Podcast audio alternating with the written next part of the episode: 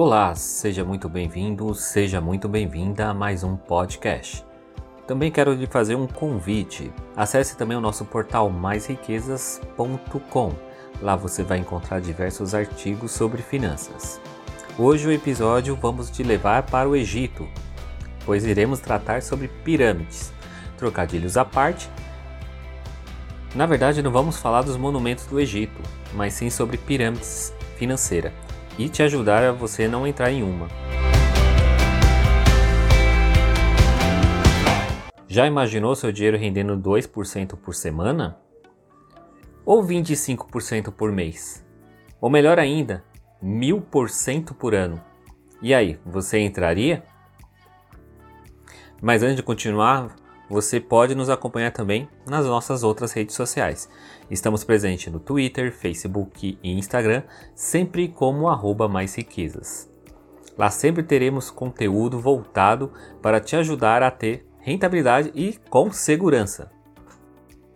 Mas voltando ao tema de hoje, você gostaria de ter essas rentabilidades astronômicas que a gente acabou de colocar? Isso é possível? Possível até é, mas você vai correr um grande risco, inclusive de perder tudo, além de ser ilegal. Esse esquema altamente atraente normalmente é atribuído às pirâmides financeiras. É bem provável ter ouvido alguém ou até mesmo alguma pessoa que já tenha perdido dinheiro nisso. Mas também teve pessoas que conseguiram ganhar dinheiro, pois esse sistema só dá certo pois no início muitas pessoas conseguem ganhar dinheiro e com uma pessoa fica feliz de ter entrado num sistema desse, já começa a divulgar para outras pessoas, essas outras pessoas vão começando a entrar nesse, nessa bola de neve, e aí os primeiros que vão ganhando dinheiro com o que vem entrando posterior a ele. Bem, é bom saber um pouco sobre essa relação de risco-retorno. No mercado financeiro, se você quer ter uma rentabilidade maior, você terá que correr risco. Por exemplo, vamos supor que temos um título de que esteja pagando algo em torno de 10% ao ano lá nos Estados Unidos.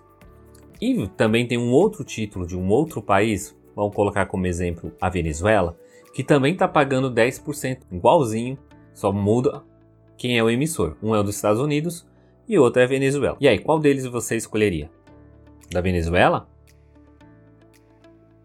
Sabe-se que o prazo de vencimento dos títulos são os mesmos,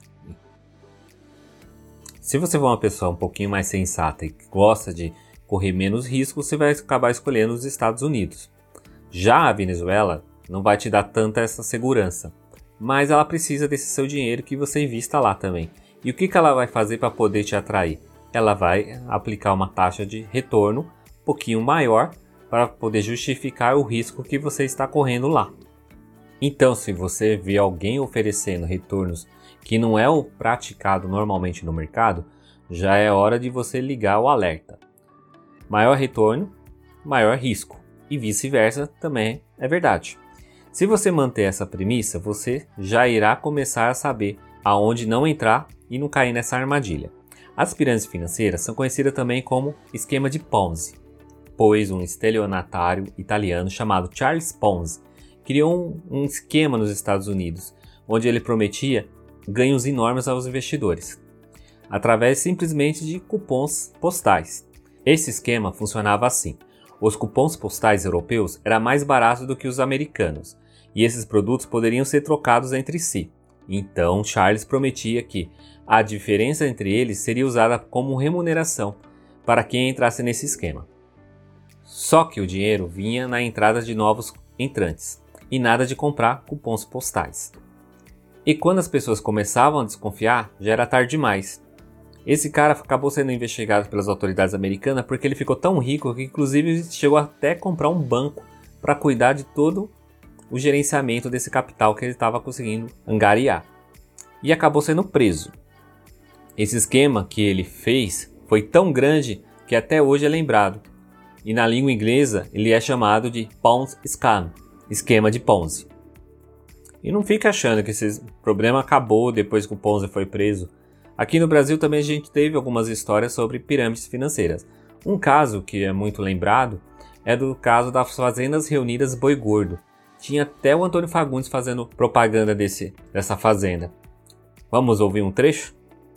Há dois anos atrás eu investi em gado e realizei um velho sonho de me tornar fazendeiro. Hoje somos 15 mil parceiros formando uma grande família investindo em produção e obtendo uma das maiores rentabilidades do mercado, com a garantia e a experiência de quem já resgatou 8 milhões de arrobas em 10 anos de sucesso. Faça como eu, invista com a Boi Gordo.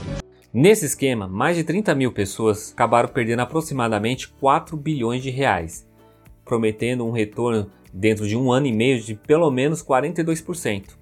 O esquema funcionava na criação de bezerros de engordas de bois, mas esse lucro vinha pela entrada de novos entrantes, semelhante ao caso de Ponzi. Outro esquema também que aconteceu era o Avestruz Master. Tinha um comercial de empreendedorismo visionário, onde as pessoas iriam investir na criação de avestruzes. Quando eu resolvi plantar frutas aqui no Nordeste, me chamaram de louco eu me achava um visionário. Hoje o Nordeste brasileiro é o maior exportador de frutas do Brasil. Agora vou criar avestruzes. Por isso sou parceiro da Avestruz Master aqui em Recife. Eu na Bahia, Cuiabá, Palmas, Goiânia, Anápolis, Uberlândia e eu aqui no Ceará. A maior vocação do brasileiro é saber empreender. E isso tornou a Avestruz Master o maior criatório de avestruzes da América Latina. O grupo detinha 40 mil investidores. 30 deles era só no estado de Goiás. Foram 7 anos de operação e nenhuma ave foi abatida. E para aumentar a base dessa pirâmide, eles investiram 4 milhões em publicidade e apenas 100 mil em rações para os animais, porque eles tinham esses animais que serviam inclusive para poder fazer todo o marketing deles. Quando o esquema foi descoberto em 2005, a empresa faliu e um dos seus sócios acabou fugindo para o Paraguai.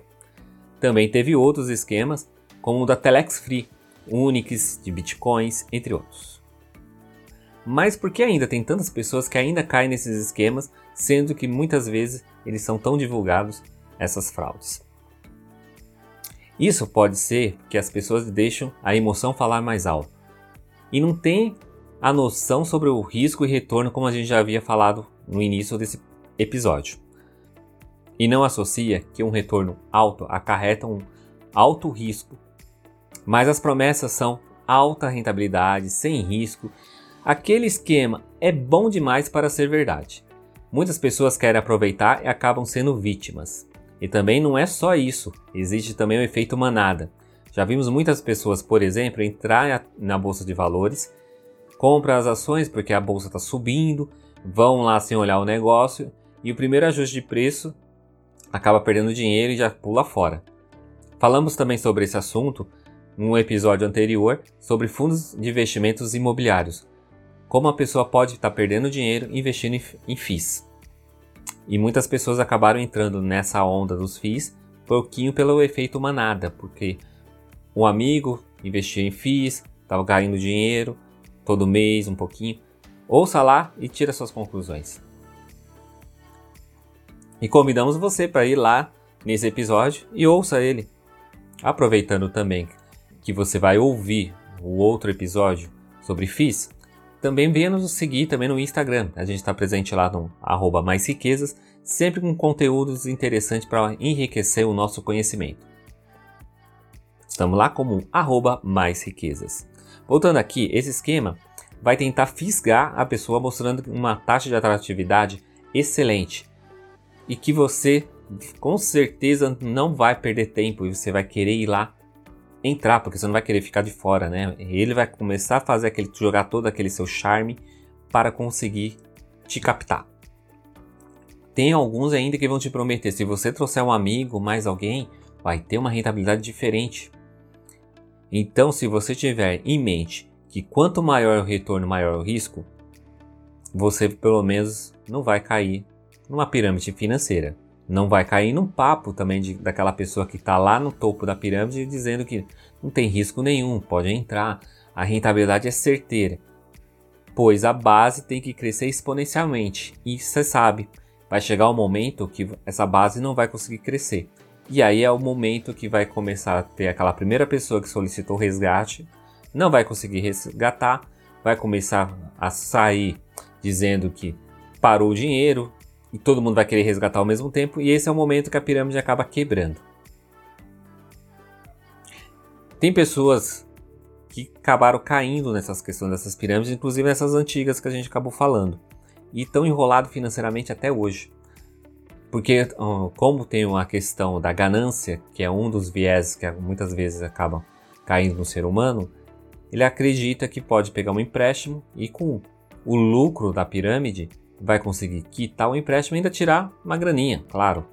Mas aí a pirâmide quebra e aí ele entra numa grande dívida. E ainda tem gente que até hoje não conseguiu quitar elas.